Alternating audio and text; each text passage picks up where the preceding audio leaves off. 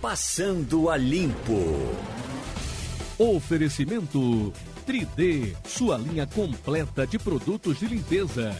3D limpa muito melhor. Sicredi Pernambucred, há 20 anos crescendo ao seu lado. 3117 9110. Eduardo Casa e Construção, o melhor preço da região. Duas lojas no final da Avenida Presidente Kennedy. Clínica Desenvolver Natália Spinelli. 3039 8819. O Passando a Limpo, hoje, 25 de novembro de 2020, vai ter Fernando Castilho, Igor Maciel e Romualdo de Souza. Queria falar com vocês rapidinho sobre os moradores de rua, que em outros tempos foram presentes nas nossas campanhas. Aí havia sugestão, pegar daqui, pegar dali, botar no abrigo tal, abrigo qual. Nós temos hoje muita gente morando ali na Praça Maciel Pinheiro, virou uma vila. E se você voltar na na frente do Palácio do Governo, aquela. Não, a, a, rua. Rua do Imperador. Passe novamente na Rua do Imperador e veja como é que está, porque deixou de ser aquela multidão na porta da igreja, aquele montão de gente na porta do, do da OAB, na frente do antigo prédio do, da Rádio Jornal.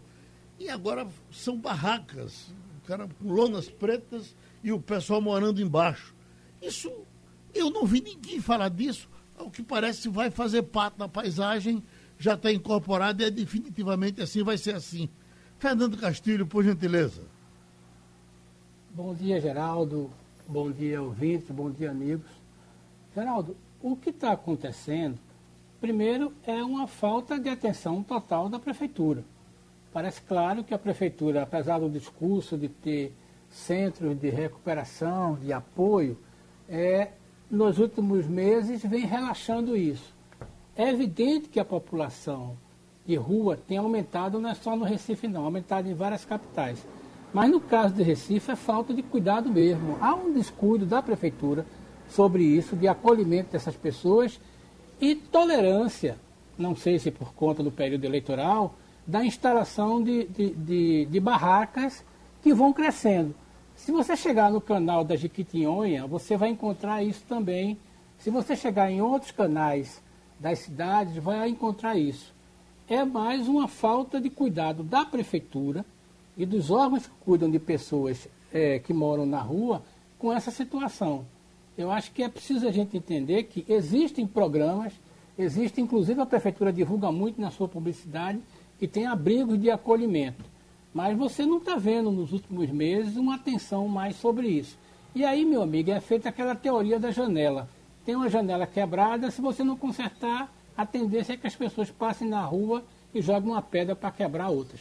Você sabe que houve um tempo nas campanhas políticas que isso era muito falado. Nunca foi eh, totalmente resolvido, mas sempre foi falado, porque ninguém pode se acostumar com isso. Mas você vai se lembrar, Castilho, que na eleição Zé Múcio e Arraes, havia um, grupo que estava ocupando, uh, gente do interior, ocupando ali na, na, frente do Palácio, a Praça da República. E que uh, Miguel Arraes ganhou o debate, o debate foi na Rede Globo, quando uh, veio a pergunta de Zé Múcio que se ele fosse governador, o que é que ele faria com aquelas pessoas que estavam ali? Ele disse, se eu fosse governador, elas não estavam ali. E ganhou é o debate. Você lembra disso, né? Eu me lembro, e outra coisa, lembra que dona, dona Madalena Reis tem uma campanha que ela dizia não dê esmolas a pessoas na rua. Uma coragem enorme, ela teve aqui no debate era, dizendo era. isso. Exatamente. Aliás, dona, dona Madalena tem uma coragem cívica muito forte, mas ela, ela dizia o seguinte, não faz sentido isso. Paralelamente, ela tentava ajudar as pessoas. Claro, os tempos são outros, a, a degradação social é muito grande, mas o que você está dizendo é certo. A população se acostuma com isso. E, Geraldo, tem algum momento que não é só o governo que não vê, não. A população também não vê. A população que circula ali também não vê isso, se acostuma. Eu acho que é mais uma questão, isso aí é um desafio. para os, os, os, os, os candidatos, o novo prefeito, é seguinte: cuidar da cidade é cuidar das pessoas em toda a sua extensão. Eu acho que existem mecanismos, existem ações do governo. Agora, é preciso o prefeito botar a cara e saber se é, vier pancada, ele tem que suportar isso. Bom, Mas, Geraldo. Oi. Aqui é Romualdo falando. Olha, aqui em Brasília, Geraldo, ontem eu passei ali no setor onde ficam as embaixadas na Asa Norte. É, nas proximidades do Banco Mundial, tem lá um acampamento de aproximadamente 50 barracas. Você pode dizer, se no Recife, certamente a prefeitura não iria mexer nessas barracas de moradores de rua em função da campanha eleitoral, e ninguém mexe por causa da campanha eleitoral, aqui em Brasília não tem campanha eleitoral e o governo também não toma providências. Portanto, é uma questão de gestão. E quando eu digo de gestão, é não deixar montar uma e, evidentemente, tem de ter alternativas para que essas populações não se formem em aglomerados nas ruas. Aqui em Brasília é muito comum, quando chega setembro, outubro, novembro e dezembro, em função do Natal, porque elas recebem muitos presentes e depois vão embora. E isso é um dado da Secretaria de eh, Social, de Desenvolvimento Social aqui do Distrito Federal. Só que por essas épocas, e aí eu vou dar nome aos bois para não ter problema com pseudônimos, o governador do Distrito Federal, Ibanez Rocha, tem feito eh, vista grossa. E todo o tempo tem muita barraca ali nas imediações do setor embaixada norte, onde você passa a ver as, as barracas. E aí tem um detalhe importante, viu, Castilho? Se o governo do Distrito Federal não toma providências, à noite é comum a gente ver vários carros parados distribuindo alimentos para essas populações carentes que formam verdadeira eh, favela nas imediações desse setor de que falo. Só a gente já está com um entrevistado aqui na agulha para falar, ele vai entrar numa reunião, mas para não esquecer, fica fazendo parte da paisagem. Veja, por exemplo, o problema da Cracolândia de São Paulo não foi resolvido. Tentaram de um lado, tentaram de outro, tentaram pelo Estado, pela Prefeitura, não foi resolvido. Ninguém falou até agora eh, mais na Cracolândia de São Paulo. Vai ficar agora na paisagem e aquilo vai passar a ser normal e isso não pode ser normal. Mas ela, nós... Oi. Ela não está nem no debate da campanha, Exato. você acredita? É. Bolos e Covas é, raramente tratam desse assunto nos seus debates. Ninguém a Cracolândia, isso, né? isso é um negócio muito sério. Nós estamos com o doutor Wellington Saraiva, que é procurador regional eleitoral, vai para o reunião daqui a pouco, está um, um, um, período de muito trabalho, mas nos dá uh, o contentamento de poder participar um pouco aqui do nosso Passando a Limpo. Doutor Wellington, como é que está o, o, dia a dia? Uh, uh, denúncias que são constantes nas campanhas, elas, que forma passam pelo senhor? Ou o senhor só, só age, a sua procuradoria só age se for acionada, ou o senhor pode achar alguma coisa, não gostar e ir lá tomar providência? Como é que acontece, doutor Saraiva? Bom dia, Geraldo. Bom dia, Bom dia Romualdo, e a todos os ouvintes e as ouvintes da Rádio Jornal. É um prazer estar aqui de volta.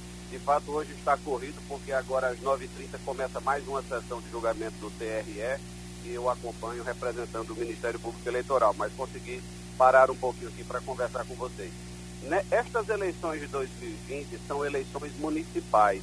Então, pela organização da Justiça Eleitoral e do Ministério Público Eleitoral, quem atua é, primariamente é, representando o Ministério Público e tomando providência são os promotores e promotoras eleitorais de todas as promotorias eleitorais que existem no Estado. Eu atuo na Procuradoria Regional Eleitoral, que é a segunda instância.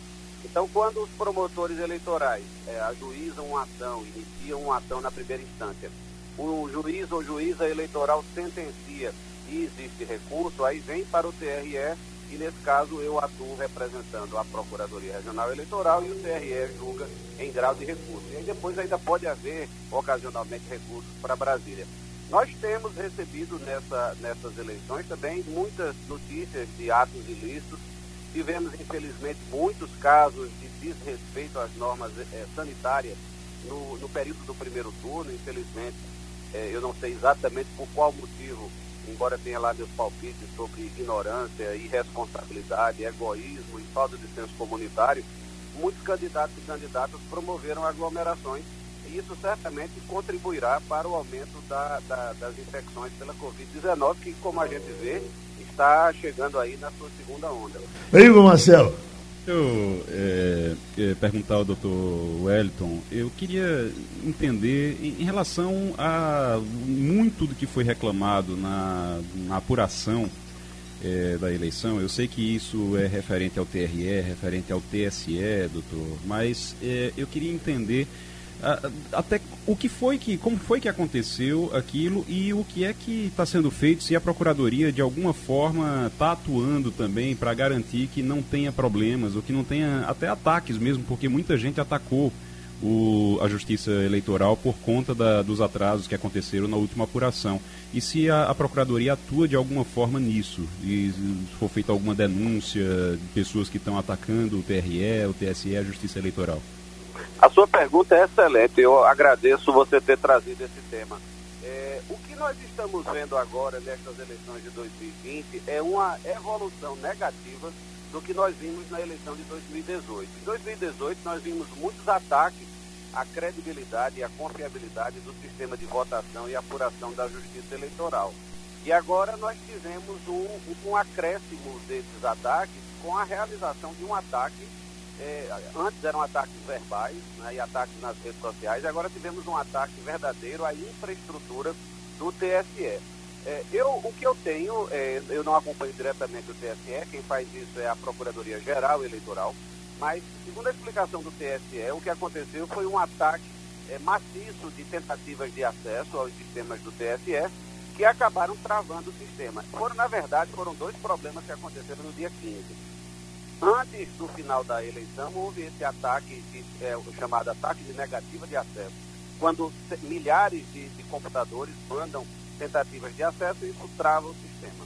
O outro problema que houve foi na totalização, em que o TSE teve um atraso de aproximadamente três horas na divulgação dos resultados, porque eles, segundo a explicação do próprio TSE, eles haviam instalado um novo supercomputador é, que é, apresentou um problema no processamento das informações enviadas pelos TRS. Agora, é preciso esclarecer que nenhum problema, nem o outro, tiveram nenhuma interferência na divulgação, na apuração, no cômputo, no cálculo dos resultados das eleições. A, a gente não pode misturar a existência de um problema de processamento, de um atraso no processamento, com uma adulteração dos resultados. E prova disso é de que os próprios partidos políticos que acompanham essas totalizações, e eles fazem um acompanhamento por meio dos boletins de urna que as urnas eletrônicas geram e permitem é, que os próprios partidos façam sua totalização, nenhum partido é, informou ou alegou que houve alteração nos resultados numéricos das eleições. Então é preciso esclarecer é, que o nosso sistema eleitoral é um sistema de altíssima qualidade, de altíssima confiabilidade. É claro que é um sistema falível, todo sistema feito por seres humanos é falível, mas desde 1996, quando o TSE usa urnas eletrônicas e sistema eletrônico de cálculo da, da, das eleições, de totalização, jamais houve uma, uma, uma fraude comprovada, ou mesmo uma fraude com alguma suspeita concreta de alteração dos resultados. E agora, este ano, nós também não tivemos nenhuma suspeita de fraude. Infelizmente, é, nós vemos uma, um movimento combinado, um movimento orquestrado de ataque à credibilidade da justiça eleitoral e eu não, não quero nem imaginar quais são os motivos que estão por trás desse movimento. Mas nós vemos até autoridades importantes, como o próprio presidente da República, fazendo acusações sem provas contra a credibilidade do sistema. Em 2018, vocês devem se lembrar, que o presidente disse que houve fraude às eleições e jamais apresentou provas. Em fevereiro ou março de 2020, ele disse novamente que houve fraude na, na, no cálculo das eleições, que ele tinha ganho no primeiro turno e que ele iria apresentar as provas. Jamais apresentou as provas. E agora, recentemente, ele disse mais uma vez que haveria fraude no sistema das eleições. Então, vejam que coisa grave. O chefe do Poder Executivo Nacional afirma que a Justiça Eleitoral do seu país está fraudando as eleições e não apresenta provas disso. Isso é muito grave porque desacredita um dos aspectos essenciais da nossa democracia. Se o presidente ou qualquer autoridade ou qualquer cidadão ou cidadã tem alguma prova verdadeira, alguma prova idônea de que houve fraude na, na totalização das eleições, deve apresentar isso, ou então manter-se responsável e não fazer uma acusação leviana. Vamos agradecer ao doutor Saraiva, que está entrando numa reunião, atrasou já uns 10 ou 20 minutos por nossa causa. Bom, já estamos, o cientista da Universidade Federal de Pernambuco, da LICA, doutor Jones Albuquerque, que é o homem da estatística, e todo mundo está querendo saber eh, para onde estamos indo com tantos casos de Covid em Pernambuco, no Brasil e no mundo. Doutor Jones, certamente os companheiros vão lhe perguntar mais coisas, mas eu particularmente me interesso para saber essa coisa da reinfecção. No caso de Pernambuco, estão falando em 10 reinfecções constatadas. Mas eu ontem entrevistava aqui o doutor Murilo Guimarães e ele dizia que eh, constatou um caso que ele medicou, que ele tratou, onde alguém se reinfectou duas vezes. Teve a primeira e depois teve a segunda. Eu fico espantado com isso e queria lhe perguntar, as suas estatísticas, nas suas estatísticas também entram esses casos? É, bom dia a todos, bom dia Geraldo. Um abraço. Sim, entra Geraldo e mostra um, um acréscimo muito alto no, no índice de infecção e uma explicação possível, sim, a reinfecção agindo na população. E a outra explicação possível é que é outro vírus, pode ser mutado, não sei. Sim. Isso carece ainda de muito estudo. Certo. Pronto, então vamos com quem agora? Igor Marcel? Vamos lá. É, doutor, seja muito bem-vindo novamente, muito bom dia. A gente é, ouviu e aí, inclusive, conversamos com o senhor em relação a isso. É, na época, a gente ouviu naquele feriado lá de 7 de setembro, o senhor lembra? Todo mundo foi para a praia e aí uhum. disseram: olha, vai piorar, todo mundo vai ter uma segunda onda, a partir de agora a gente vai ver o resultado. Não aconteceu, pelo menos não naquele momento. Houve outros feriados depois, finais de semana, que foram, as pessoas foram à praia. Hoje a gente está vivendo uma vida eh, se fala em novo normal, eh, sinceramente, a única diferença que eu vejo é as, é as pessoas na, na rua de máscara, mas o resto está praticamente normal. A gente está vendo esse aumento agora. Essa, uh, o que é que realmente a gente deve se preocupar? E, uh, hoje, o momento, os números mostram que a gente precisa ficar preocupado de verdade, realmente, ou pode ser somente uma, uma reação normal dentro da, da da vida desse vírus mesmo. É bem observado. É, o 7 de setembro teve uma consequência três semanas depois, mas é uma, foi uma consequência controlada nos hospitais e nos intensivistas. A gente teve. O 12 de outubro também a gente teve uma consequência no, no final, comecinho de novembro aí. Mas o que a gente está vendo agora é realmente a gente precisa estar preocupado, porque os países que tiveram as, as, as é, políticas de travamento, de lock, etc., e que aprenderam tão quanto a gente, estão sofrendo pior agora. A Itália, a Espanha, a França. E eles, o que, é que eles fizeram algumas semanas atrás? Bloquearam de novo e agora, mesmo com isso, os, o, o número de óbitos dia está muito alto. Ontem batemos de novo o recorde de óbitos é, dia no mundo. Ontem mor morreram notificados 11.719 pessoas num único dia. É muito alto, preocupa bastante. E o novo normal que você falou, é, aí ele não é, não é normal, não. A gente tá matando, as pessoas estão morrendo. É, esse é a, o fato. Romualdo? Professor Jones, bom dia para o senhor. Eu pergunto especificamente a questão da campanha eleitoral, que, como se viu, foi motivo de aglomeração no Recife, no interior, no sertão, no agreste, pode ter sido um motivo, um agravante para o que a gente está chamando de segunda preocupação, só para não falar em segunda onda? Excelente, Romualdo, bom dia. Sim, pode. Agravou seguramente toda e qualquer aglomeração e toda e qualquer é, evento que juntou pessoas a menos de dois metros entre elas, seguramente agravou o que a gente está vendo agora.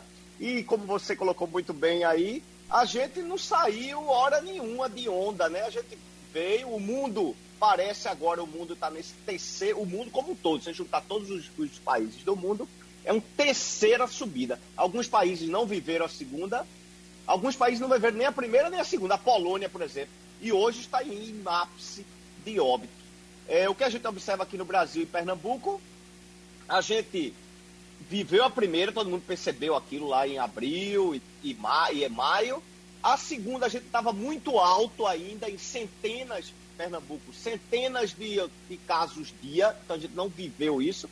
E a, os leitos e hospitais conseguiram segurar a densidade de casos graves. O que a gente está vendo agora é uma onda muito maior do que a gente tinha visto originalmente. E é isso que deixa a gente bastante preocupado. E aqui, como você falou, acelerado por esses encontros de, de é, propagandas políticas, etc. Castilho? Doutor Jones, eu tenho uma curiosidade para saber o que é que significa no Brasil essa informação de que temos uma taxa de contágio de 1,3.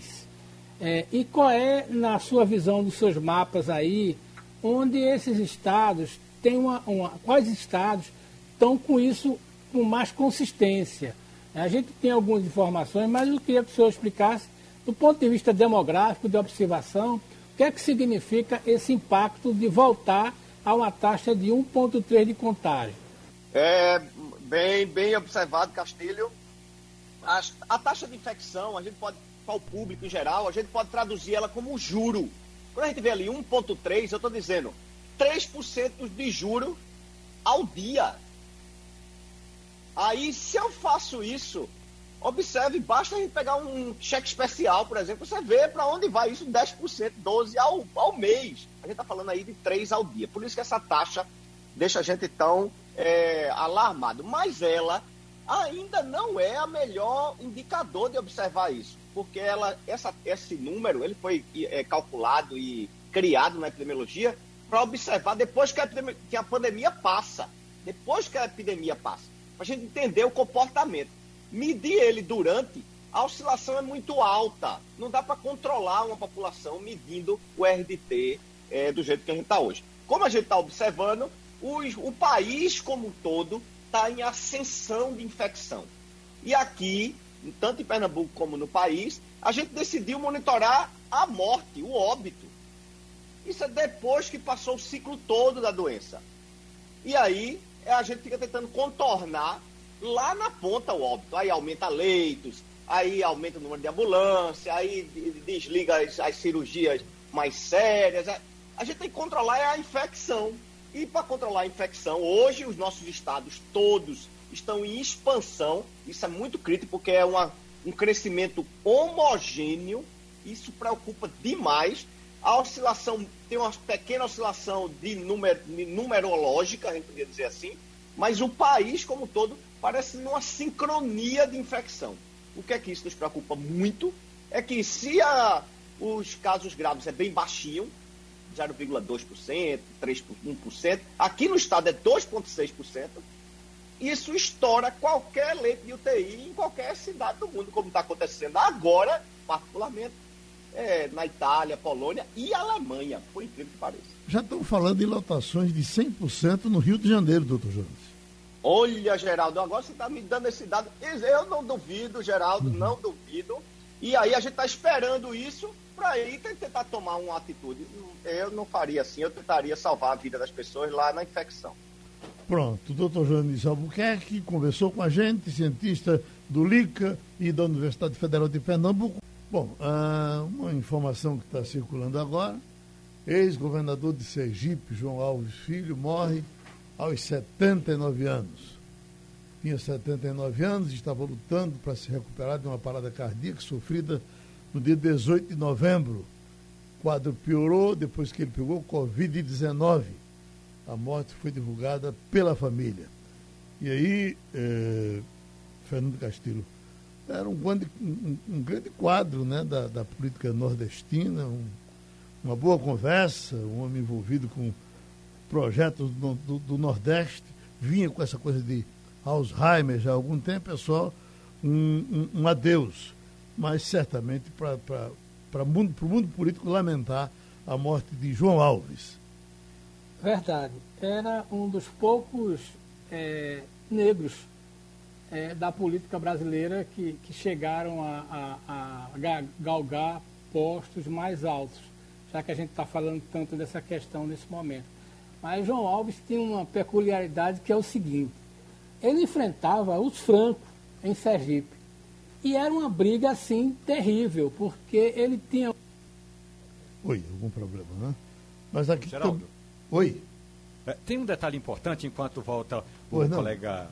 É, é, o seguinte: o João Alves Filho, é, ele era casado com Alô? a senadora Maria do Carmo do DEM, que também teve problemas com a Covid-19 até é, dias anteriores. A questão toda é a seguinte: aqui em Brasília, ele era tido como o mais moderado dos políticos é, dessa chamada safra do que o DEM colocou na política, não é, Geraldo? Uhum. Então, ele foi prefeito, foi ministro, foi governador três vezes, portanto, é, independentemente do partido a que ele pertenceu, ele foi o político que, conforme gostava de dizer o ex-governador Eduardo Campos, ele foi o político que conseguia integrar essa ala chamada de desenvolvimentista eh, do Democratas, no antigo PFL, com as propostas de centro e de esquerda que o Nordeste sempre viveu ou tentou, tentou viver. Portanto, João Alves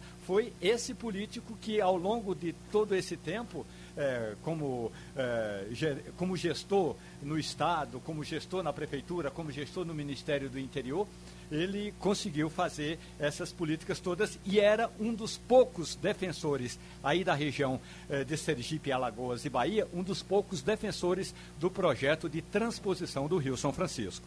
É verdade. Oi, ele, ele foi um dos primeiros que começou a tratar isso, defendeu mesmo. Eu acho que se a gente pudesse falar de um político que dedicou o mandato à questão do São Francisco, até porque ele vivenciava isso, esse foi João Alves. Agora, Trabalhou isso em vários a, governos. A impressão que eu tenho é que ele não defendia a transposição, ele tinha outra ideia para o Rio São Francisco.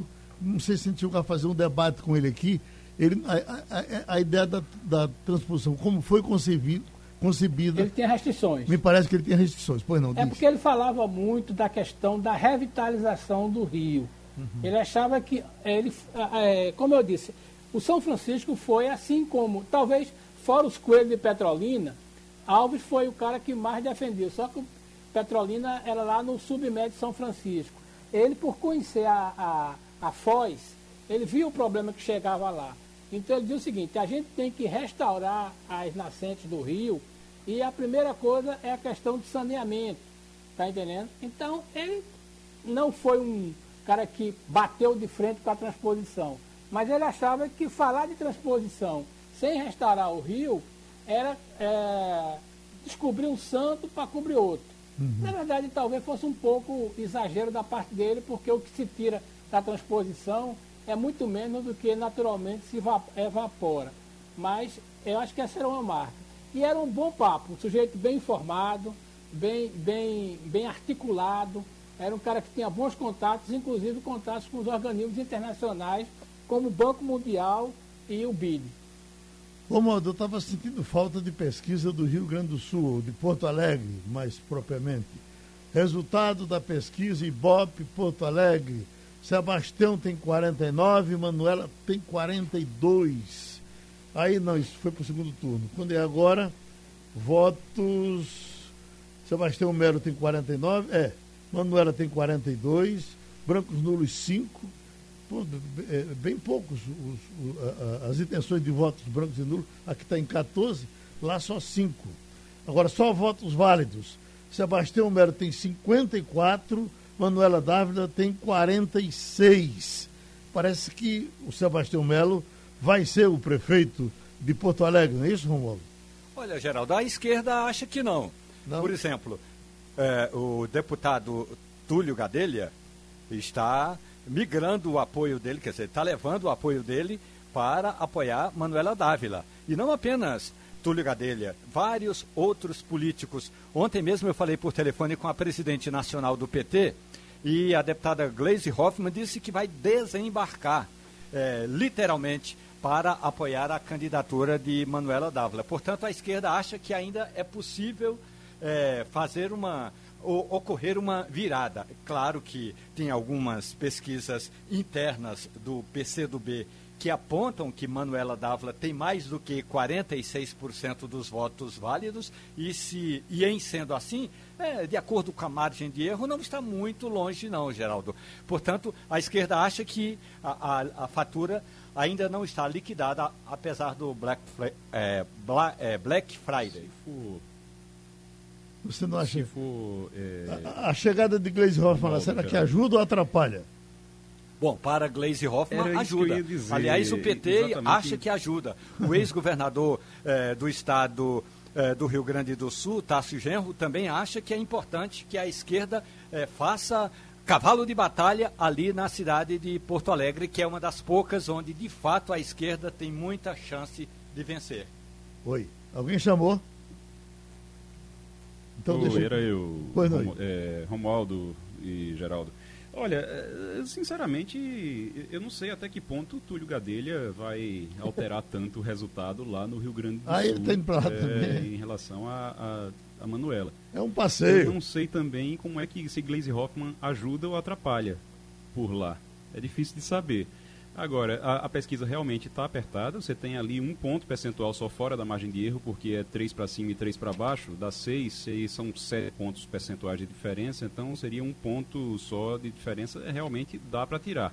Agora, não dá para confiar muito no resultado em relação às pesquisas, porque a gente tem níveis de abstenção que já foram muito altos no primeiro turno e nesse segundo turno deve ser muito alto. A gente tem que observar, e aí não só no Rio Grande do Sul, mas em todos os estados onde está tendo o segundo turno, inclusive aqui em Pernambuco, inclusive Recife, eh, Paulista, a gente tem que observar a abstenção e a, a, a, média de pessoas, ou o percentual de pessoas que está disposta, que estão dispostas a ir para a urna e votar, porque não, realmente não está é, é, muito fácil, não. A abstenção ela pode mudar o resultado completamente. Sem, sem esquecer, o que nós tivemos até aqui erro de pesquisa no, uh, na boca de urna, na é verdade?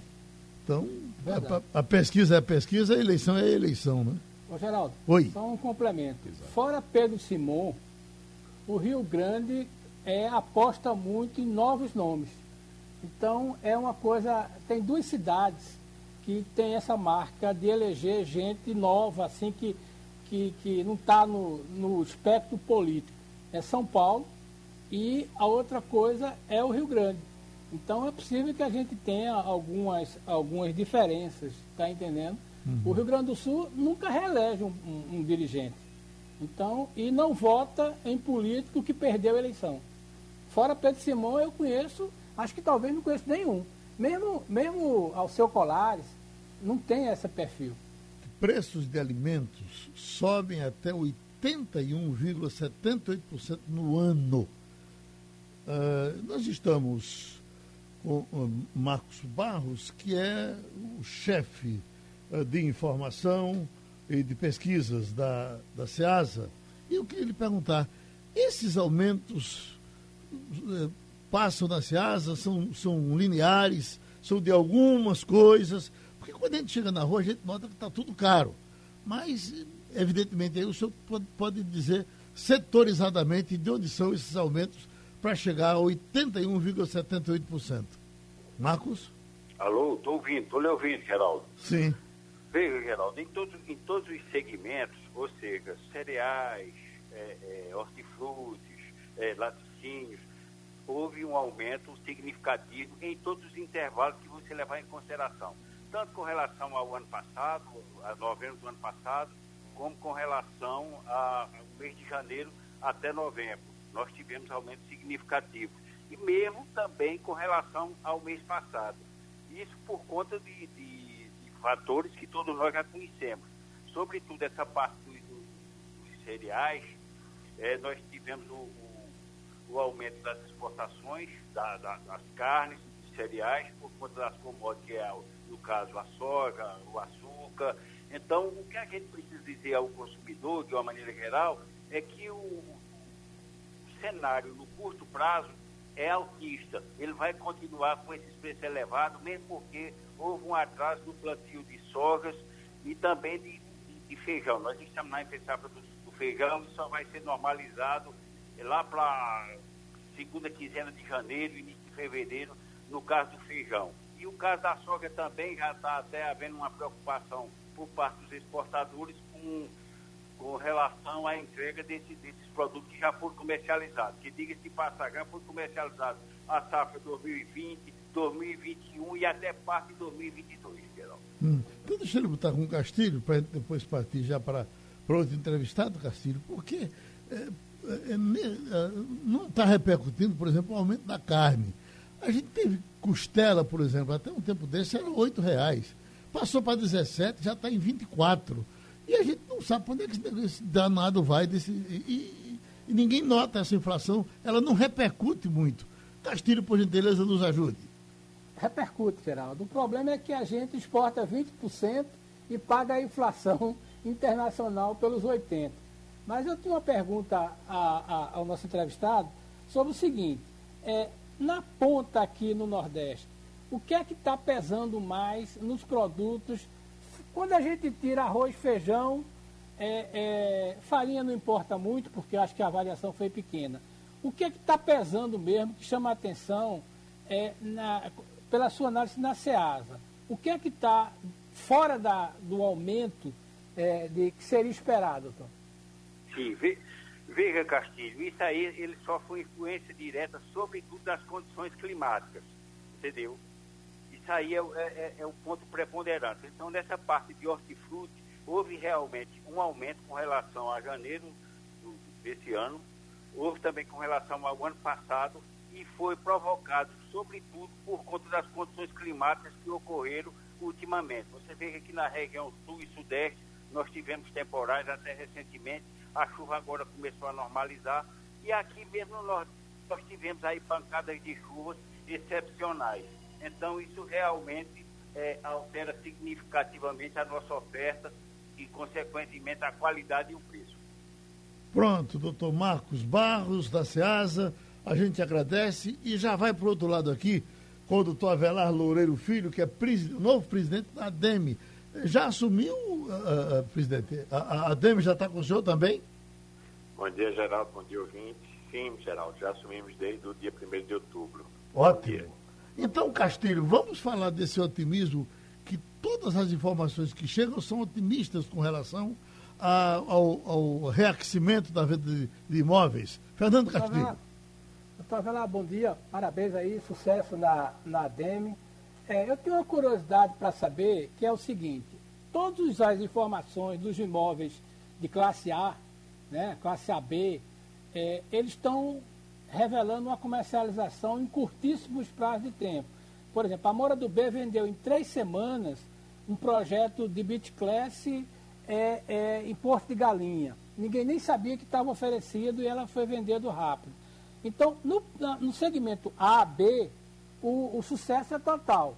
Mas aí eu queria perguntar o seguinte: nos imóveis de áreas menores, nos imóveis que são financiados pelo, pelo programa de, de juros subsidiado, é, como é que está esse movimento? Houve uma retomada? Bom dia, Castilho. Obrigado aí pelas felicitações. A gente, como você está dizendo, a gente tem mercados distintos. O mercado de classe A e B, ele está extremamente demandado, não só para a segunda residência, que é um, uma das características aí da pandemia, a ressignificação dos imóveis e as pessoas buscando melhor qualidade de vida e esses imóveis de segunda residência têm uma demanda grande isso ainda é mais aquecido pelo fato da taxa de juros, não pelo financiamento imobiliário, que caiu, mas não caiu tanto a taxa de juros, mas pelas aplicações financeiras. Essas pessoas geralmente têm uma reserva e passaram a investir na sua qualidade de Quando veem que está rendendo 1,5%, 1,6% nas aplicações e a inflação está em torno de 3%, elas migram para o imóvel como segunda residência. Também para a primeira residência. Só que quando chega no Recife, a gente vê esses imóveis lançados dentro de Recife venderem rapidamente porque há uma escassez de oferta. Recife, há 20 anos, vem sofrendo um, um processo é, progressivo perda de competitividade em termos de é, atração para novos investimentos em novos lançamentos. A legislação tem ficado bastante dificultosa. É, inclusive, temos conversado com os dois candidatos que estão aí para o segundo turno intensamente e vendo o que podemos fazer após as eleições para mudar esse rumo. Então, é um mercado que o que lançar basicamente vai vender, porque não tem oferta.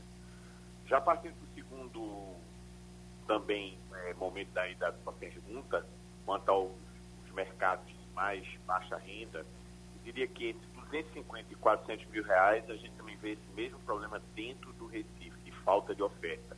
Fizemos uma pesquisa com uma empresa chamada Brain, é, que tem abrangência nacional, e ela nos revelou que há 20 mil imóveis demandados nessa faixa de renda é, para produtos de 250 e 400 mil reais dentro da cidade do Recife não há oferta.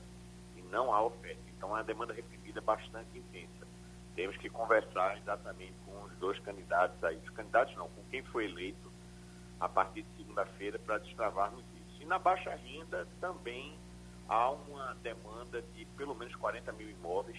Isso está sendo bastante atendido na região metropolitana. O mercado está intenso, está também é, quase se lança vende.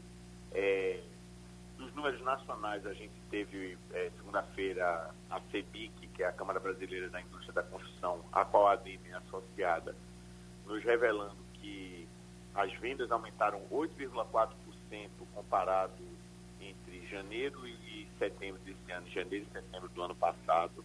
Porém, os lançamentos foram 27% menores. Parte porque teve o período da pandemia, é, e aí várias empresas não, não foram atrás de lançamentos e agora estão correndo é, atrás do prejuízo, ou seja, correndo para fazer novos lançamentos.